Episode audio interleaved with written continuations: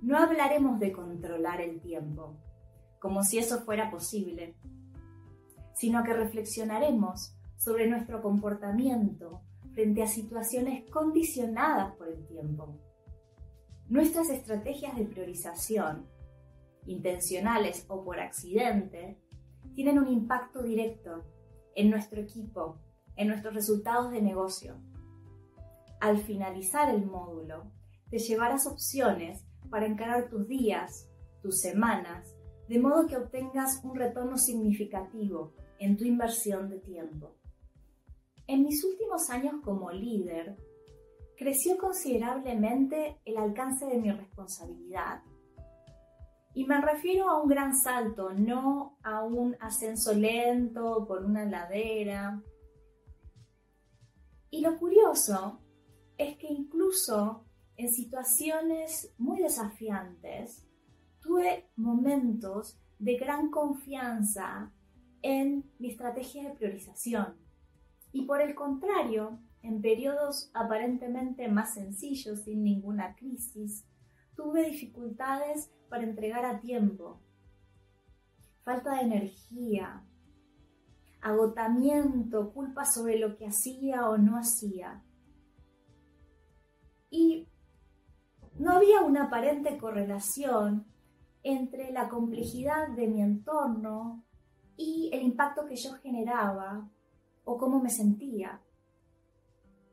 Y esto lo noté tanto en mí como en los miembros de los equipos de los que era responsable.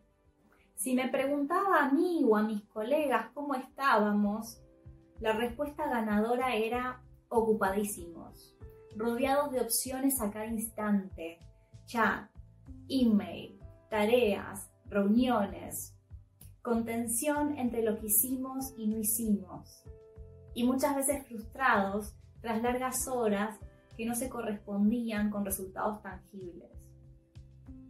Y aún terminado el día, seguíamos rumiando, pensando en que por qué le dijimos esto, que le deberíamos decir esto otro, que por qué nos traen problemas, por qué tantos pedidos ese ocupadísimos puede estar escondiendo nuestras formas de reaccionar frente a lo que se manifiesta. Por ejemplo, le decimos que sí a cada pedido o propuesta que se presenta.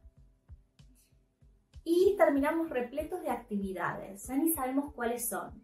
Empezamos a olvidar detalles y luego entregas importantes, sin ninguna mala intención, sino que estamos a merced de lo que aparece, de distracción en distracción. Y finaliza el día y seguimos chequeando notificaciones. Y tal vez agregamos este cúmulo de actividades a nuestra agenda y tachamos varias y estamos satisfechos y sin embargo nos sentimos también desbordados y muchas veces no llegamos a nuestros objetivos.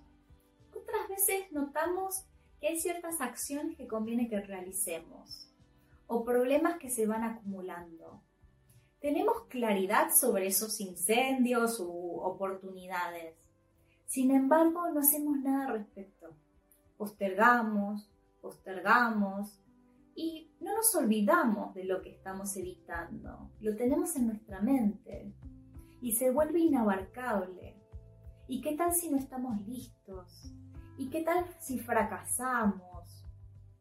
En otras ocasiones, hacemos una descomunal inversión de tiempo y energía en un proyecto en el que creemos y lo presentamos y nos dicen que no. Y creemos que no están siendo transparentes, que nuestros líderes no tienen interés en innovar ni en resolver y pensamos que no vale la pena. Total, a nadie le importa. Perdemos el entusiasmo en seguir intentando este proyecto u otros ya no buscamos oportunidades y dejamos de preocuparnos por riesgos. Todas estas situaciones de distracción, falta de compromiso, postergación, probablemente no representan nuestros mejores recuerdos ni en impacto ni en cómo nos sentimos. Para que nuestra relación con cómo priorizamos nos satisfaga, es crítico que tengamos la sensación de responsabilidad, que como actuamos hace una diferencia en nuestros clientes, en la empresa de la que somos parte. Que tengamos cierto nivel de autonomía. Y esto aplica tanto para nosotros como para los miembros de nuestro equipo. Los momentos de mayor impacto y satisfacción que hemos tenido como equipo surgieron de actuar de forma alineada con nuestra visión compartida, cuando nos sentimos empoderados a decir que sí o que no según nuestro propio criterio, en vez de estar a la merced de las circunstancias. Cómo priorizamos debe ser en función de una visión que incluya en su resultado cómo nos queremos relacionar entre nosotros, con nuestros clientes, con nuestros proveedores, con otras áreas. Los objetivos son de gran ayuda para la vasta mayoría de las decisiones que tenemos que tomar. ¿Esto que voy a hacer responde o no a los objetivos que establecimos? Lo que sucede es que a veces aparecen oportunidades o amenazas y no hay una respuesta obvia en los objetivos. Y ahí necesitamos acudir a nuestra visión. Si un cliente tiene un inconveniente fuera de horario, ¿qué hacemos? Si alguien del equipo tiene un problema personal y no puede venir a una reunión crítica, ¿qué hacemos? Si no teníamos pensado hasta dentro de dos años cubrir un mercado o un canal y aparece una oportunidad, ¿qué hacemos? Si alguien de alta jerarquía nos está presionando para hacer algo diferente a nuestra visión, ¿qué hacemos? ¿En qué considero que vale la pena invertir nuestro tiempo como líderes? Tiempo dedicado a la reflexión, sin interrupciones como líderes, deberíamos hacer lo que únicamente nosotros podemos realizar. Nuestro principal rol es tomar decisiones. La complejidad de ciertas decisiones o el desarrollo de nuevas habilidades requiere un cierto nivel de concentración. Si Ninguna de las decisiones que tomamos nos está demandando una reflexión profunda y probablemente nos estamos perdiendo de oportunidades o de amenazas, riesgos o tal vez estamos haciendo el trabajo que alguien más en nuestro equipo debería estar haciendo. Sugiero bloquear tiempo, evitando distracciones y asumiendo el costo social que puede tener decir que no. Planificación compartida como equipo. Alinearnos temprano en el ciclo nos permite ahorrar una gran cantidad de horas de malentendidos. Necesitamos definir a dónde vamos, qué vamos a hacer, qué no vamos a hacer. Decir, no, total, ya cada uno sabe genera más chats, más emails, más reuniones. Lo mismo sucede con las reuniones de seguimiento. Muchas veces decimos, no, total, no, esos minutitos los puedo usar para otra cosa, entonces... Y allí nos perdemos de detectar problemas el momento adecuado para accionar y se forman bolas de nieve y perdemos aún más tiempo. El desarrollo de relaciones sólidas con los miembros de nuestro equipo nuestros clientes, nuestros proveedores, colegas de áreas vecinas. Específicamente con nuestro equipo, espacios de retroalimentación. Si ellos están abiertos a nuestras opiniones sobre su desempeño, necesitamos acompañarlos en el proceso.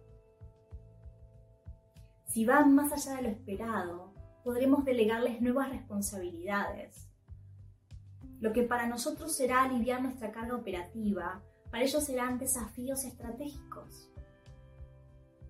Desarrollo de carrera. Los integrantes tienen sus propios intereses.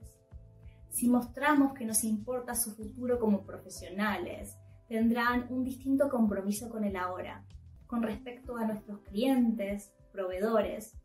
Habrá alguna instancia en que necesitaremos decir que no, o pedir algo fuera de lo normal, Allí, la calidad de nuestra relación actual será determinante. No me refiero a especular, sino a cultivar un interés genuino por sus personas. Con respecto a otras áreas, llegará un momento en que nuestra influencia nos quedará chica y allí será clave la sinergia con colegas de áreas vecinas. ¿Cómo generar momentos adecuados de alta concentración en este mundo de hiperactividad?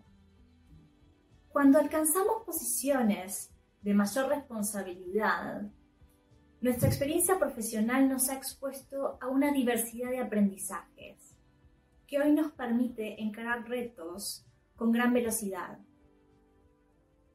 Sugiero crear espacios sin interrupciones para que podamos reflexionar sobre las prioridades que se alinean con nuestra visión.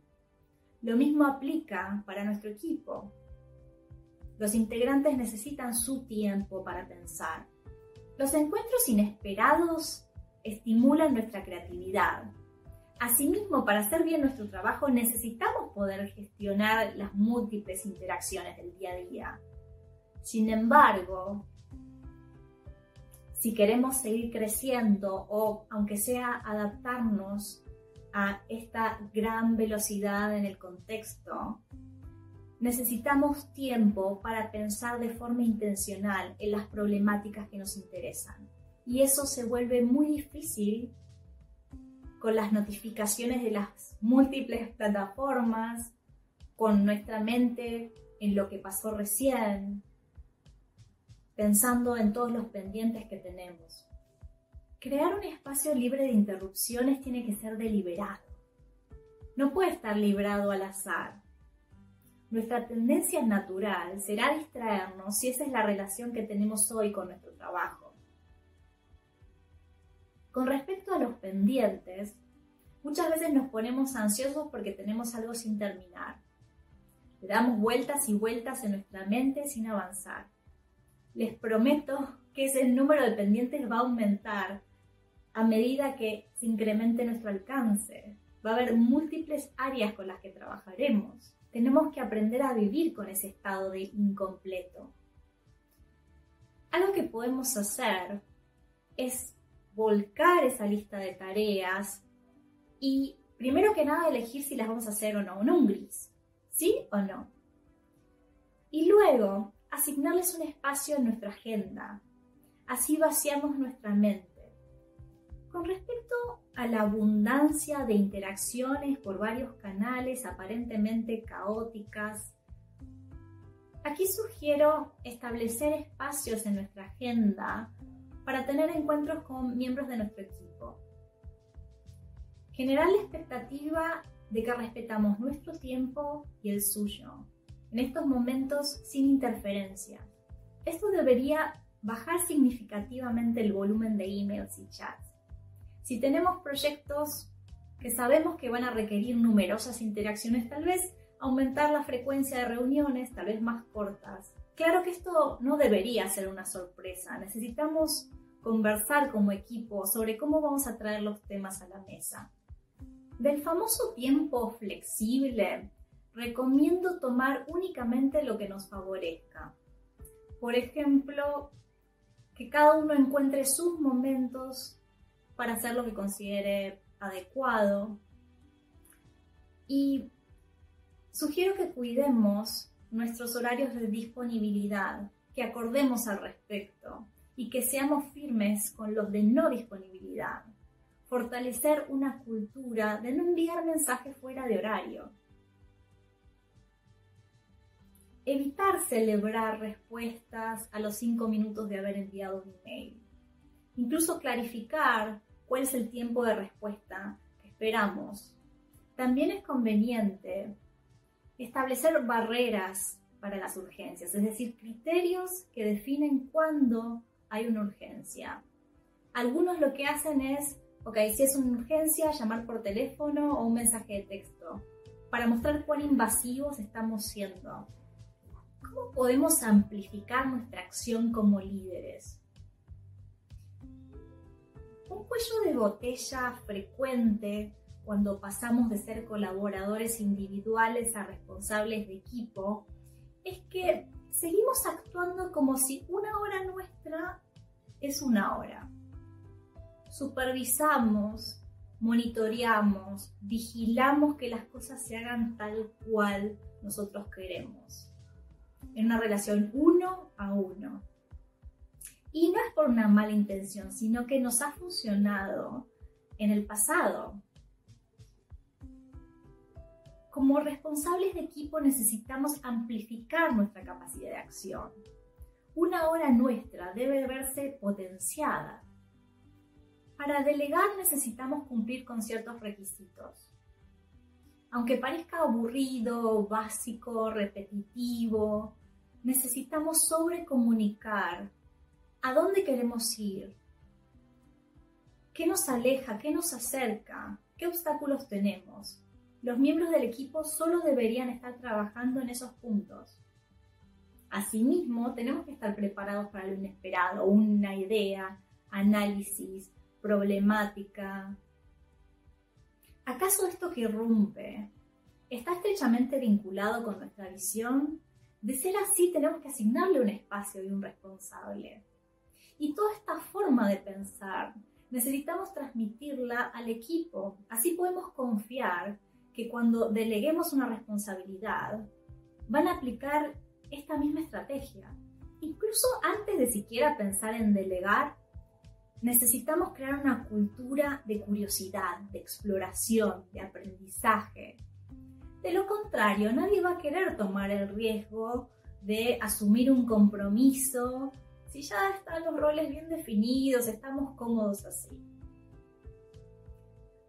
Por otro lado, antes de comunicar, nosotros tenemos que tener en claro el resultado que deseamos, establecer las expectativas y no vamos a delegar una tarea, un procedimiento.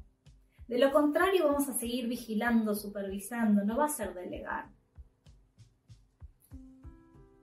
Otro requisito importante es saber cuál es el nivel de habilidades de la persona a la que le pensamos delegar esta responsabilidad. Si no están al 100%, vamos a necesitar acompañarla y darle los recursos necesarios para que tenga la capacidad adecuada. Hablemos del proceso de delegar.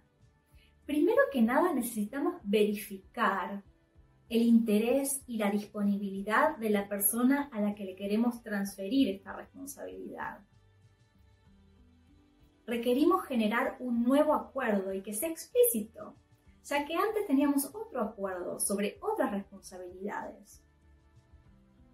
Y aquí sugiero brindar la máxima autonomía posible. Muchas veces caemos en dos extremos. No delegar responsabilidad, sino tareas, procedimientos, y nos sorprendemos luego con una falta de compromiso cuando nosotros estábamos vigilando constantemente e interfiriendo nunca le dimos la oportunidad a esa persona de adueñarse de un proyecto, de esa responsabilidad como un todo. Otras veces caemos en el extremo de establecer objetivos y nunca verificar cuáles son las habilidades de la otra persona y no le damos ni el tiempo, ni los recursos, ni el acompañamiento necesario para que sea exitosa. Y muchas veces cae en frustración o resentimiento.